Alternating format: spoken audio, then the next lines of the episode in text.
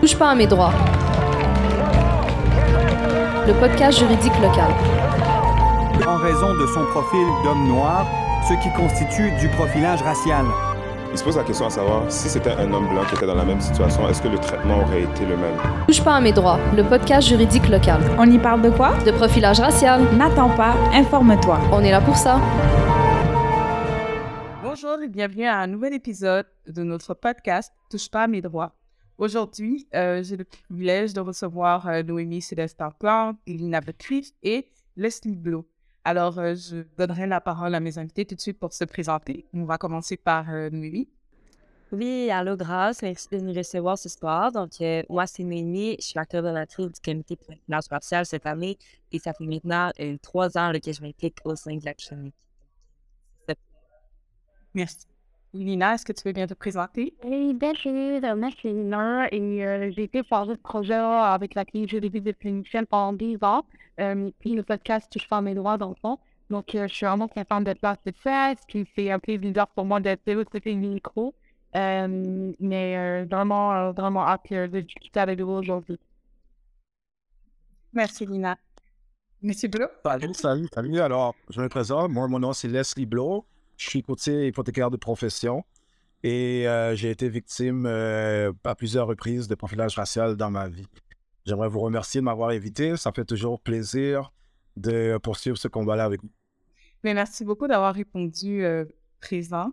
À chaque fois qu'on vous sollicite, vous êtes toujours disponible, puis on l'apprécie vraiment. Je dois dire aussi que on, vous aussi notre un, un de nos témoins le 25 février dernier. Donc, on a eu notre troisième édition du marathon. Fidèle à la tradition, 12 heures en direct, 44 personnes qui ont témoigné. Euh, la dernière fois qu'on a comptabilisé les vues, on était à presque 11 000 personnes. Donc, on se rend compte qu'il y a toujours un intérêt euh, vif euh, pour les personnes de savoir c'est quoi exactement profilage. On se rend compte dans les commentaires que les personnes racisées savent exactement et directement de quoi est-ce qu'il s'agit. On se rend compte aussi qu'au fil des années, les gens font davantage, ils ont plus d'informations. Ils savent faire la différence une interpellation, une interception, une arrestation, une détention pour faire. C'est vraiment surprenant de voir que les gens sont de plus en plus au courant de leurs droits et c'est une bonne chose. Alors, euh, j'ai le plaisir de vous interviewer aujourd'hui. Je vais vous poser quelques questions. Ça fait une vraie conversation, très confortable. Euh, je pense que tout le monde a sa, place à la table, discussion encore liée aux, aux matières qui touchent la dignité humaine. Et moi, j'aimerais savoir, euh, ton Noémie, Lina, euh, pour quelles raisons est-ce que vous vous impliquez à la clinique juridique, par exemple? Est-ce que tu veux bien commencer, Lina? Oui, donc euh, moi, ce qui, m'a donné envie un peu de, de m'appliquer à la clinique, c'est quand, en fait, j'ai vu la clinique en action, quand j'ai vu type de personnes qui s'appliquent, euh, la grande diversité dans les, euh, les avocats, autant les avocats les étudiants, diversité des, des champs de pratique, diversité ethnique, culturelle, euh, ça m'a vraiment euh, attiré, puis je me suis dit, ah, mais c'est quoi cette clinique? Et euh, ce qui m'a aussi beaucoup attiré, c'est le fait que c'est là, c'est une clinique, je crois, qui y a des projets qui touchent réellement le profilage racial euh, et qui vraiment se concentrent sur des enjeux spécifiques. C'est sûr que l'accès à la justice est toujours un enjeu central pour toutes les cliniques juridiques et les organismes communautaires de manière générale. Mais la clinique, elle a vraiment comme une approche, je trouve, qui est vraiment intéressante. C'est quelqu'un des profilages, on parle de plusieurs choses. Je dirais une approche un peu plus intersectionnelle. Euh, donc, euh, c'est pour ça que je, je voulais m'appliquer au sein de celle-ci, parce que je me retrouve dans le fond. Quand je vois la clinique, je me retrouve là-dedans et euh, je me retrouve dans ces, euh, valeurs. Ouais. Et euh, Noémie? Ouais, ben, moi, je dirais que j'ai une histoire quand même assez particulière sur les raisons pourquoi j'ai décidé de m'impliquer à la clinique. Mais peut-être rapidement, là, dans le fond, moi, j'ai grandi quand même, euh, on pourrait dire, dans une petite euh, bulle rose sur la rive sud de Montréal. Euh, on dirait j'ai jamais vraiment, tu sais, oui, quand j'y repense, au cours de ma vie, j'ai vécu des microagressions, des choses comme ça, mais j'étais tellement dans une petite bulle qu'on dirait que ça m'a jamais impacté directement. Jusqu'à, là, euh, en 2020, quand il y a eu les événements avec euh, George Floyd, c'est passé à la télévision, puis c'est même pas sans rire, honnêtement, ça m'a tellement impacté, ça m'a chamboulé. Je me suis mis à pleurer pendant comme 10 minutes dans ma cuisine quand j'ai vu ces images-là à la télévision. C'est vraiment là que je me suis comme fait une mini-introspection, on pourrait dire ça comme ça, puis que je me suis mis à, réfléchir sur euh, qu'est-ce que je faisais, où est-ce que je voulais aller dans la vie, pourquoi je faisais mon baccalauréat en droit. Puis euh, c'est là que j'ai trouvé la clinique sur euh, Internet par des petites recherches. Puis j'ai vu que c'était comme. C'était une opportunité pour moi de reconnecter un petit peu avec euh, mes origines, reconnecter aussi avec euh, ce côté-là de moi. Puis en même temps, de faire la différence. Puis de amener mes, ce que j'apprends en droit, mes apprentissages théoriques, tout ça, puis de faire une différence dans la vie de personnes. Donc, euh, c'est un peu parti de là. Donc, c'est une histoire qui est un peu euh, peut-être différente, le contexte de, de la majorité des gens qui, s'impliquent au sein la clinique, mais je pense que c'est important de le mentionner. Donc, c'est ça pour moi. Mais en, en tout cas, on est très contents. euh. Je suis sûre qu'au nom de, toutes les personnes qui vous ont rencontré à la clinique, ça a été toujours un plaisir de travailler avec Linda, puis Noé, euh, Lina. Pourquoi je t'ai rebaptisé Lina? Lina et Noémie. Euh, moi, je suis curieuse, demande de savoir, euh, Monsieur pour quelle raison est-ce que vous répondez toujours quand on vous appelle, qu'on vous sollicite pour euh, les activités de la clinique? Ben, c'est sûr que, bon, c'est sûr que c'est un combat qui, qui- qui me touche vraiment, qui me tient à cœur. Et c'est d'une certaine façon, je pourrais dire que j'essaye de rattraper le temps perdu, le temps que j'ai perdu. Aujourd'hui, j'ai 41 ans et je peux vous dire que du profilage racial, je subis ça depuis peut-être que j'ai l'âge, depuis l'âge que depuis que j'ai eu l'âge de conduire une voiture. Alors, depuis 15 ans, 16 ans. Donc, ça fait plus de 20 ans que je vis ça, que, que la communauté vit ça, les communautés vivent ça. Il y a plusieurs personnes qui le vivent. Et euh, pendant tout ce temps-là, on n'a jamais vraiment porté plainte. Il y a très peu de gens qui ont, qui ont, qui ont, qui ont décidé de porter plainte. Et ça a juste fait en sorte que ça continue, ça continue à empirer, empirer, empirer d'année après année. Donc, euh, moi, si vous connaissez mon histoire, ce qui m'est arrivé à Repentigny, euh, c'est sûr que euh, ça a été l'élément déclencheur. C'est euh, un événement qui s'est- produit devant mon fils qui avait trois ans à l'époque. Et jusqu'à aujourd'hui, il m'en parle encore à chaque fois qu'il croise un policier. Oh. Donc, euh, la, décision que j'ai prise euh, cette journée-là, c'était vraiment par rapport à, lui. Je me suis dit, écoutez, je vis ça depuis 20 ans. Qu'est-ce que mon fils, lui, va vivre quand il va euh, être en l'âge de dans la rue, de, conduire? Est-ce que, ça- va être rendu plus pire encore? Ou est-ce qu'il va vivre tout ce que moi j'ai vécu? Pour moi, c'était inacceptable. Donc, le, c'est la décision de porter plainte à toutes les fois que je vais vivre cette injustice-là. Ce genre d'injustice- d'injustice-là, je vais porter plainte. En ce moment, j'en ai deux en, cours. Et euh, je suis pas prêt de l'arrêter. Puis, euh, du même coup, euh, je peux offrir mon aide aux gens qui vivent, euh, qui ont vécu la même chose que moi, qui vivent du profilage racial, que ce soit de n'importe quelle manière, par commencer par dévoiler mon histoire et tout, mais c'est- c'est un pas vers l'avant pour moi. Ben, puis déjà, félicitations. Effectivement, euh, je pense que ça demande beaucoup de courage de, faire valoir, de défendre ses droits. Euh, on se rend compte aussi que beaucoup de personnes qui ont été euh, sujettes au profilage racial, il y a quand même un impact psychologique à, cette situation.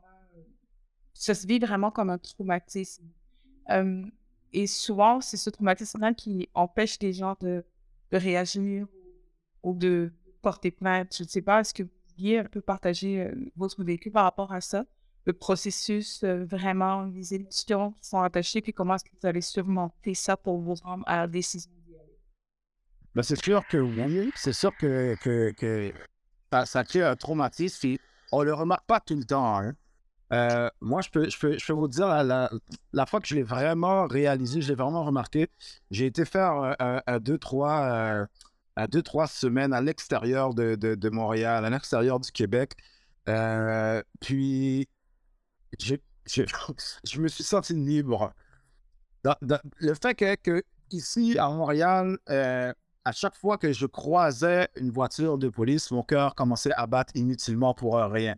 Même si j'avais rien fait, j'ai rien fait, je voyais une lumière des gyrophares qui s'allumaient, automatiquement, on dirait que mon subconscient me disait que c'était pour moi. Puis, dire la vérité, souvent, ben, ça a donné que le, le policier, la voiture de police, c'est sur moi qu'il allait. C'était moi qui venais interpeller. Donc, euh, quand j'ai quitté le Québec pour euh, quelques semaines, j'ai pas vécu ça une seule fois. J'ai pas vécu ça une seule fois. Donc, tout de suite, j'ai vu la différence, j'ai vu l'impact que ça avait sur moi, donc euh, sur, sur, sur le mental et tout. En dehors de ça, c'est sûr que ça crée beaucoup de, de, de frustration de voir cette inégalité-là. Euh, lorsque je suis avec des amis, puis que des, des, des, amis qui sont québécois de couche, euh, que je me fasse arrêter devant eux autres pour rien ou juste devant les voisins et tout, moi, ça me fait honte. Ça m'a vraiment, ça me fait, ça me fait, ça m'a vraiment, ça me fait vraiment, vraiment, vraiment honte parce que là, tout le monde se demande qu'est-ce que j'ai fait, qu'est-ce que. Automatiquement, il se dit, il pense que j'ai fait quelque chose. Automatiquement. Donc, c'est sûr qu'il y a le, sentiment de, de, de, la honte. Ensuite, ça vient, vient la colère, la, la haine.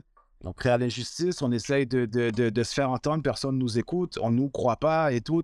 Donc, c'est il y, a aussi la peur, il y a peur, l'insécurité. Des fois, tu tombes sur des policiers qui, viennent t'interpeller et puis tu refuses de leur demander, de, leur donner ce qu'ils, ce qu'ils veulent, de t'identifier. Et puis là, ils commencent à être agressifs avec toi. J'ai entendu des histoires beaucoup plus, euh, beaucoup, plus graves que la mienne, des histoires où des ont, ont pu emmener des, des, des, des, gens dans des ruelles, ils les ont battus ou ils ont, mis de la, ils ont caché de la drogue dans leur voiture, ils les ont arrêtés après, ils les ont accusés après. Alors, c'est sûr que ça crée un sentiment, un gros sentiment de peur aussi pour certaines personnes. Euh, euh, donc, euh, donc ça. C'est, moi, pour moi, de mon côté à moi, c'est, ça a été la peur que mon fils vive ça dans les années à venir, qui m'ont vraiment fait, qui m'a vraiment fait changer de cap là, puis mettre le pied à terre, puis dire que. Euh, non, euh, lors du dernier marathon, tu, tu l'as vraiment écouté euh, littéralement 90% de tous les témoignages parce que tu étais euh, très impliqué et tout. moi, j'aimerais savoir, est-ce que, est-ce que ça a eu un impact particulier sur toi? Est-ce que tu es capable de dire qu'il y a eu un avant-après cet épisode-là? Ben, écoute, c'est certain. Puis je pense que, tu sais, oui, le marathon en soi, c'est un événement qui impacte, mais au travers de mon poste en tant que coordonnatrice de personnage, j'entends des choses comme ça. Puis, étant quelqu'un de très sensible, empathique, c'est difficile.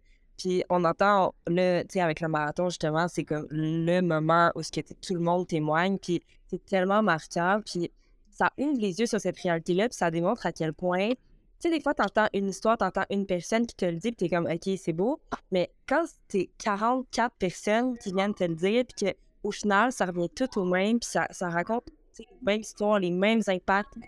Moi, je trouve que c'est marquant, puis ça vient vraiment dire que clairement, il y a un problème. Clairement, à chaque année, on a les témoignages, à chaque année, on a les preuves.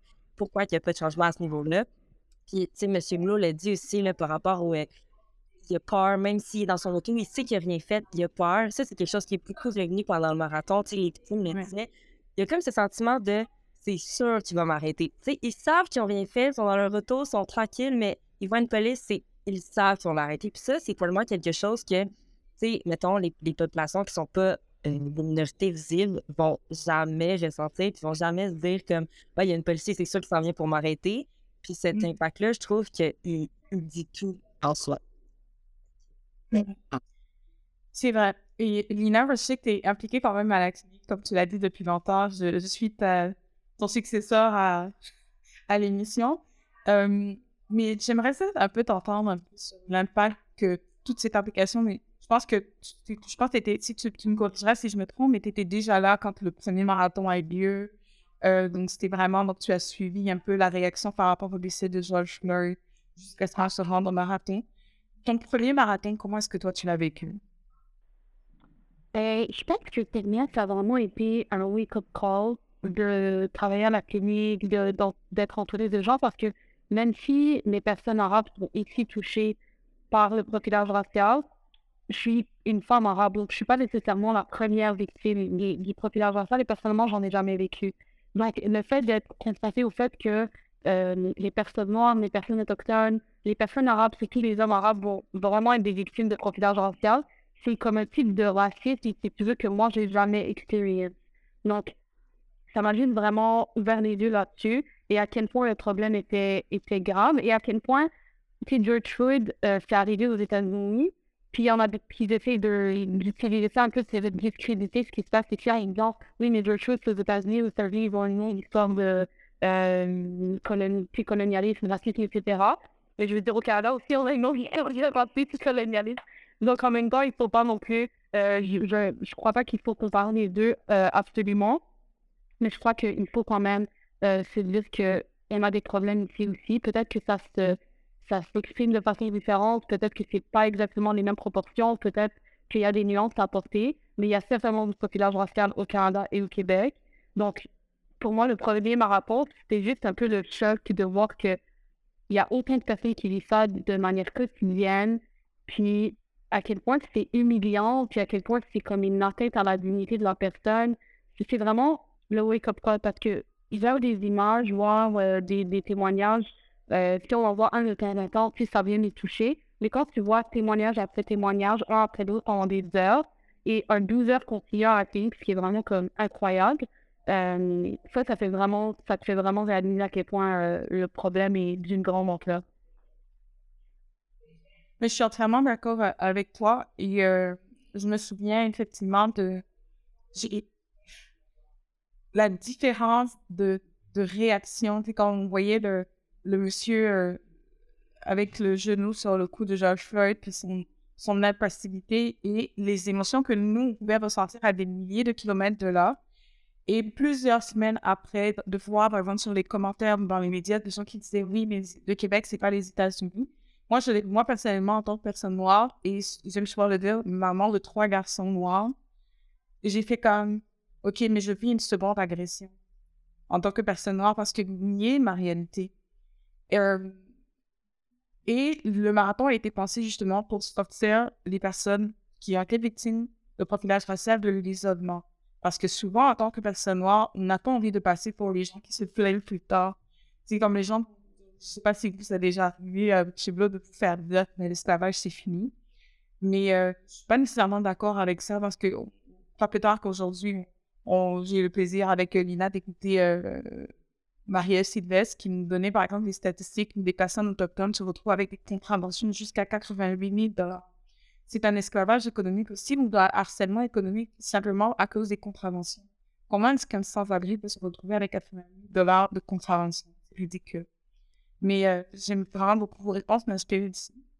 Et moi, j'aimerais vraiment euh, savoir au niveau de M. Pau, est-ce que vous êtes à l'aise de nous parler, par exemple, de causes que vous avez remportées dans votre combat euh, contre le profilage racial? Bon, écoutez, euh, bon, le, premier événement, le premier événement, on s'attend, ça fait, ça fait maintenant, je crois que ça fait six ans. Ça va faire six ans cet été. Euh, j'avais commencé par contester les contraventions qu'il m'avait données. Il m'avait donné des contraventions pour 800 dollars au départ.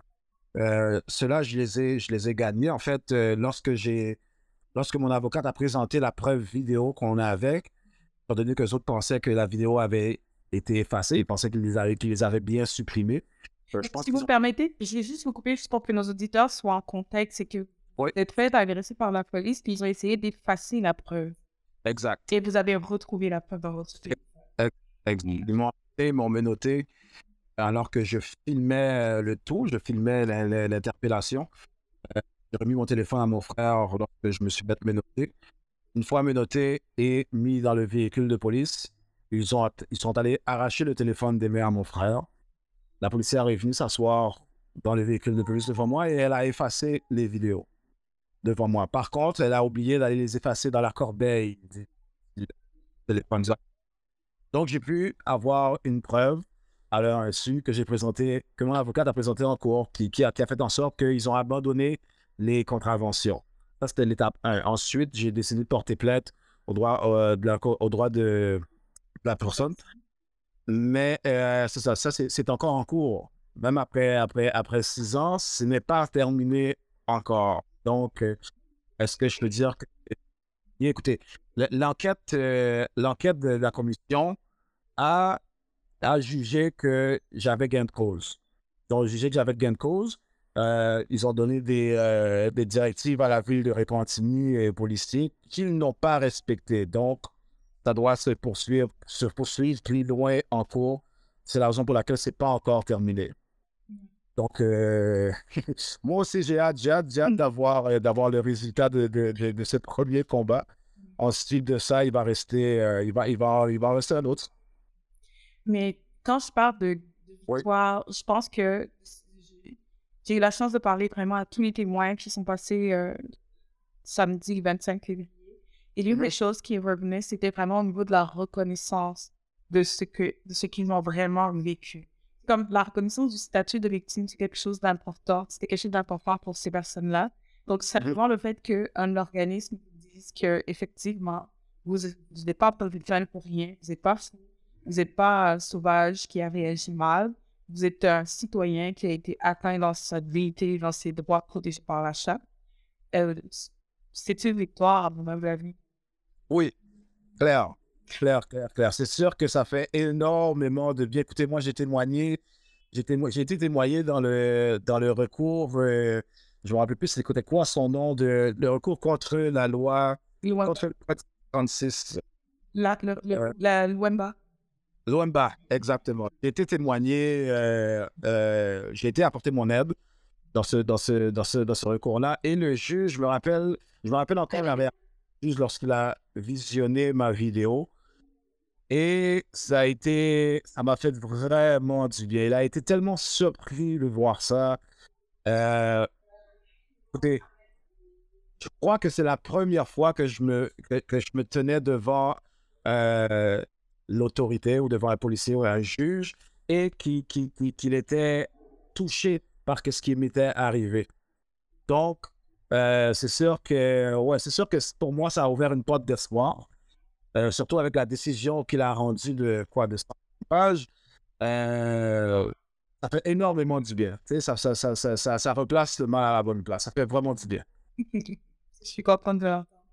Maintenant, mais j'aimerais savoir, euh, de ton point de vue, est-ce que tu penses que demain, mettons, si tu te fais euh, euh, intercepter ou interpeller par la police, est-ce que tu penses que ta réaction serait différente maintenant que tu as travaillé, euh, tu t'es impliqué dans ce, dans ce comité, tu as entendu des victimes parler ici? C'est une question quand même difficile. Je dirais oui et non. Dans le sens que, ben, tu sais, premièrement, je pense qu'il est important de le souligner, je suis quand même mulotte. Je suis quand même pas mère, on va dire, au niveau de ma couleur de peau. Euh, aussi, je suis une femme. Donc, c'est sûr que, comme Nina a dit, moi, euh, le profilage racial en tant que tel, j'en ai jamais vécu. Fait que personnellement, tu sais, c'est dur de avoir un peu comme euh, les réflexes de M. Blow, puis les mêmes, euh, traumatismes intérieurs quand je vois une auto, une auto de police. Par contre, c'est sûr que le fait d'être impliqué, le fait de voir aussi les droits, puis euh, le droit, en fait, la législation, tout qui est derrière ça, c'est sûr que ça impacte, c'est sûr que ça fait en sorte que je connais mes droits, puis je sais qu'est-ce que je peux dire, qu'est-ce que je suis obligée de faire, qu'est-ce que je suis pas obligée de faire si je me fais dans, quand, quand je me fais arrêter. Fait que ça, c'est sûr qu'il y a ça, mais au niveau euh, émotionnel et psychologique, on dirait que c'est difficile parce que justement, j'ai pas, ça m'a pas c'est pas venu m'impacter over and over and over comme M. Blue par exemple. Donc, c'est sûr que Ok. c'est difficile. Non, je comprends. Complètement, je comprends parce que je suis comme toi, c'est drôle, mais au niveau de, de profilage racial, euh, par exemple, si on ne prend que l'exemple de la police, moi, j'en ai jamais vécu. La dernière fois je me suis fait arrêter par la police, il a même été très, très gentil. Je me suis oubliée euh, dans une zone de 70, j'étais à 118. Et euh, techniquement, j'aurais dû avoir euh, des points en moins, mais je me suis, je me suis juste excusée en rien parce que littéralement, j'étais dans ma bulle. Et il m'a donné un ticket à 68 Madame, on me dit, c'était la Saint-Valentin. Probablement, il voulait me faire un cadeau. Mais ça reste que, malgré tout, parce que, pas en tant que moi, personne, mais par rapport à mes garçons, je dis à ma fille de ne pas mettre les mains dans les poches. Je lui ai déjà dit, le plus grand est un adulte. Si tu rencontres la police, tu parles, tu parles les mains, tu les montres, tu fais pas de mouvement brusque, tu t'énerves pas, tu es calme. Qu'ils aient tort, qu'ils aient raison, que ce soit juste ou injuste, tu restes calme. On réglera la suite plus tard. L'idée, c'est que tu rentres à la maison. Donc, euh, je peux comprendre le point. Mais euh, moi, je sais pas, pour toi, par exemple, euh, Lina, est-ce que ça t'arrive d'avoir des conversations avec euh, des hommes arabes, justement, de ton entourage sur la question? Ben, je pense que depuis quand j'étais adolescente, euh, et des jeunes arabes adolescents qui racontaient un peu leur- leurs interactions avec la police.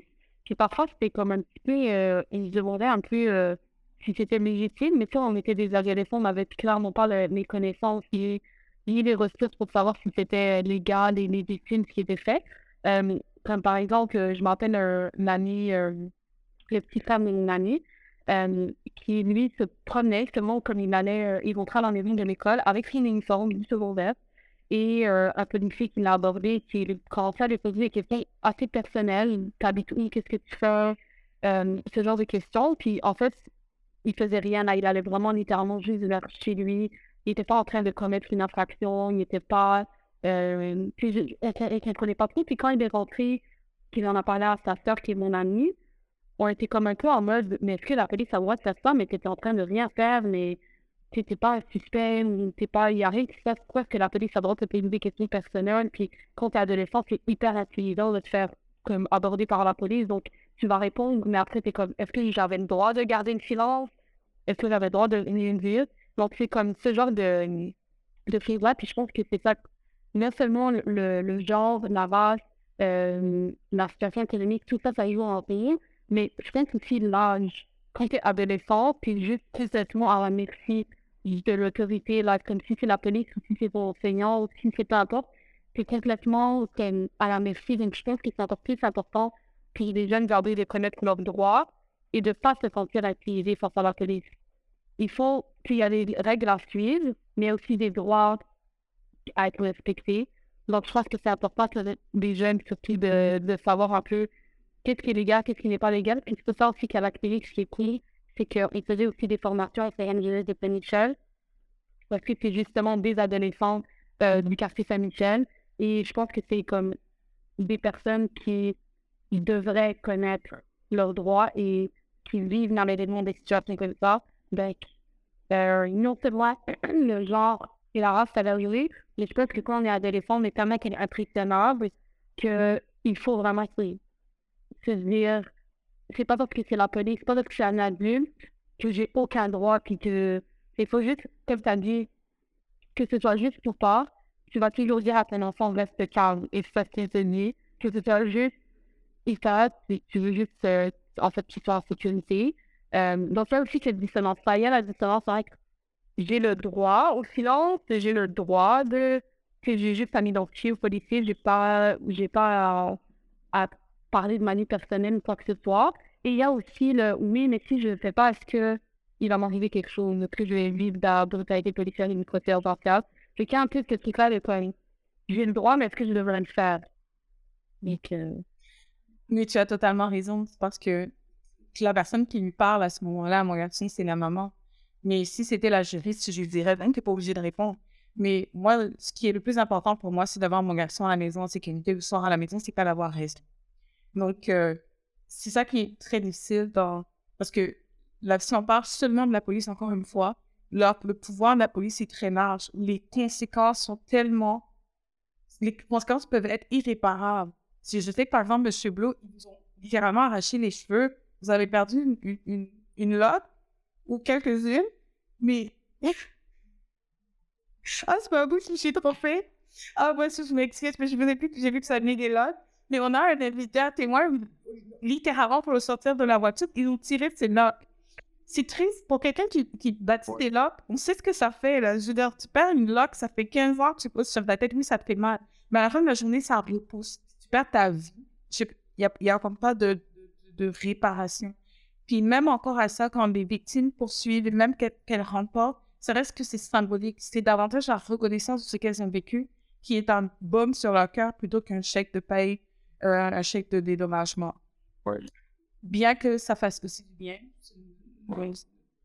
Juste de savoir qu'on a pu avoir au moins une reconnaissance quelque part, que les gens se sont mal comportés envers nous. Mais moi, j'ai une, une autre question pour vous, M. Blue. Oui. Est-ce que toutes ces expériences-là ont changé votre rapport avec l'autorité en général? Est-ce que vous êtes devenu suspicieux seulement de, de, des comportements policiers ou même de d'autres personnes en position d'autorité? Euh, ben, je dirais que je, que, que je suis suspicieux de toutes les personnes en, en, en, en autorité, là, de, de, tout ce qui se raccorde à, à, la justice, parce que je pense que c'est, c'est tout le système qui va changer. Je pense que c'est pas juste euh, les, corps policiers, je pense que c'est vraiment euh, beaucoup, beaucoup de... C'est, la justice en soi. C'est la justice en soi ici qui est à... Il y a matière à, avoir une, gros, grande réflexion pour pouvoir avoir un changement, parce que c'est... il, y a, y a un blocus à tous les niveaux. Pour ma part, d'après moi, il y a un blocus à tous les niveaux. Et pour terminer, est-ce que vous auriez un message pour les victimes? Mais écoutez, moi, pour les victimes, le, message que je pourrais donner aux victimes, c'est de. En créole, on dit pas à la guerre, c'est de, ne pas arrêter, de continuer à. de garder la tête haute, premièrement, de, garder la, de continuer à garder la tête haute et de ne pas, de pas avoir peur de dénoncer. De ne pas avoir peur de dénoncer, de porter plainte. Puis, euh, ça suivra son cours. Ça suivra son cours. Je suis persuadé que ensemble, tout le monde ensemble, que plus de, plus de plaintes qu'il y a, plus qu'il y a des personnes impliquées dans la cause, euh, je suis persuadé que ça va finir par changer. Je suis persuadé qu'on est capable de, de créer un gros changement afin que, que, que ça cesse. Merci. Lina, avec ça, les victimes? Euh, ben, moi, j'allais juste dire que j'admire vraiment votre courage et votre résilience, euh, Monsieur Blue, vraiment de venir et de partager ça. Moi, seulement, c'est une situation qui est humiliante, qui est dégradante, qui, vient chercher comme au plus profond, comme un cri comme d'injustice. Mais en plus, le fait de le partager, de vouloir en parler publiquement, sincèrement, je, je lève mon chapeau. Puis euh, je, je remercie toutes les personnes qui vraiment euh, pris le temps de venir au, marathon, prennent le temps de nous écrire et euh, qui partagent leur histoire. Sincèrement, je trouve que sans lui, on ne peut pas parler de profilage racial. Comme sans, sans ces personnes-là qui ont le courage de parler de leur, leur, leur expérience, elles ne peuvent pas justement commencer à aller, puis aller à la prise, faire des reprises, en discuter, etc. Donc, euh, je pense que c'est vraiment, euh, c'est vraiment admirable. Merci, merci. Tu as tout à fait raison, Lina, c'est vraiment admirable. Noémie, un mot de la fin? Ouais, ben, un peu pour faire du plus sur ce que Lina a dit, tu sais, pense que des personnes comme M. Glo, on en a besoin parce qu'on a besoin d'exemples, de personnes qui inspirent aussi les autres qui vivent les mêmes situations à vouloir aussi faire un peu, puis se dire aussi comme, OK, moi aussi, je vais porter plainte, moi aussi, je peux le faire, moi aussi, je peux parler de mon expérience, parce que, souvent, tu l'as mentionné un peu plus tôt dans, l'épisode, mais souvent, les gens qui vivent le profilage racial vont, vont avoir honte, vont se sentir de, avoir peur de sortir de l'ombre, puis ils vont vraiment garder cette expérience-là pour eux, alors que l'objectif, c'est l'objectif de la clinique aussi en général, c'est d'aller chercher ces personnes-là, puis de les supporter, puis de leur offrir un soutien au travers de, de leur expérience. Aussi, comme M. Blue a dit, je pense que il y, a un- y a un blocage à plusieurs niveaux. Je pense que c'est un enjeu qui ne peut pas être réglé juste par une, réforme des policiers ou peu importe. Je pense qu'il faut à tous les niveaux, au niveau de la législation, au niveau judiciaire, au niveau, même le gouvernement, là, il va falloir euh, réviser tout ça parce que ça vient ensemble. Mais euh, je pense qu'il faut continuer. Puis les personnes comme M. Blue qui sont là, puis qui à chaque fois reviennent témoigner, reviennent parler de leur histoire, ben, c'est au travers de ces personnes-là qu'on va réussir à, avancer. Tout à fait. Euh, moi, je tiens à dire aussi que je, me- compte vraiment privilégiée d'avoir euh, eu cette expérience-là ici à la clinique. Euh, Lina a mentionné d'ens- d'enseigner à, nos jeunes leurs droits. Je pense que des initiatives comme le podcast en train d'enregistrer, c'est important. Euh, moi, j'ai écouté des épisodes, par exemple, que Lina avait, tu avais fait, c'est vraiment éducatif. Les gens, c'est pas euh, pour se jeter des fleurs, mais je pense vraiment que ça fait une différence en- dans la vie de certaines personnes. Puis ça peut faire la différence entre un judiciaire ou non. Ça peut faire la différence entre une préparation ou non. Ça peut faire la différence entre la vie et la mort. Euh, le marathon aussi, je suis vraiment contente quand je vois des gens qui disent ça m'a fait du bien en parler, ça m'a fait du bien que quelqu'un reconnaisse que ce que j'avais vécu, c'était vraiment pas correct. Ça me fait du bien de voir que les gens se battent pour qu'on reconnaisse leur dignité. Non, même pas qu'on accepte qu'ils ont une dignité parce que les femmes ont l'impression que tous nos témoins ont rencontré le même agent de police. Littéralement, le monsieur s'est multiplié puis il allait se promener dans tout le Québec. Mais j'ai bon espoir parce qu'il y a des gens comme vous, euh, Noémie, chez M. Blanc, puis Maître Béton, notre, euh, notre euh, patron du profilage, puis d'autres personnes encore. euh, Aujourd'hui, on a vu Maximilien, des gens qui vraiment mettent la main à la pâte et euh, je pense que la société va changer. Euh, si vous avez envie, qui nous, qui nous écoutez, de supporter la clinique, vous pouvez faire un don parce que nous sommes un organisme communautaire, nous fonctionnons sur les subventions de sur le don privé. Euh, vous avez juste à vous connecter sur notre site internet www.cjsf.ca. Vous avez la possibilité de nous soutenir ponctuellement, mais également de façon mensuelle à la hauteur de ce que vous pouvez. Si vous avez envie de vous impliquer en tant que bénévole, si vous êtes un étudiant en droit, euh, la clinique aussi est un espace où on apprend Et là, on fait vraiment une différence dans notre société. Je vous remercie d'avoir été là avec nous. Je vous souhaite une excellente. Présenté par la Clinique juridique de Saint-Michel, en collaboration avec le Forum jeunesse de Saint-Michel. Neolabs, la ville de Montréal, et en partenariat avec les Alliances pour la solidarité et le ministère du Travail, de l'Emploi et de la Solidarité sociale.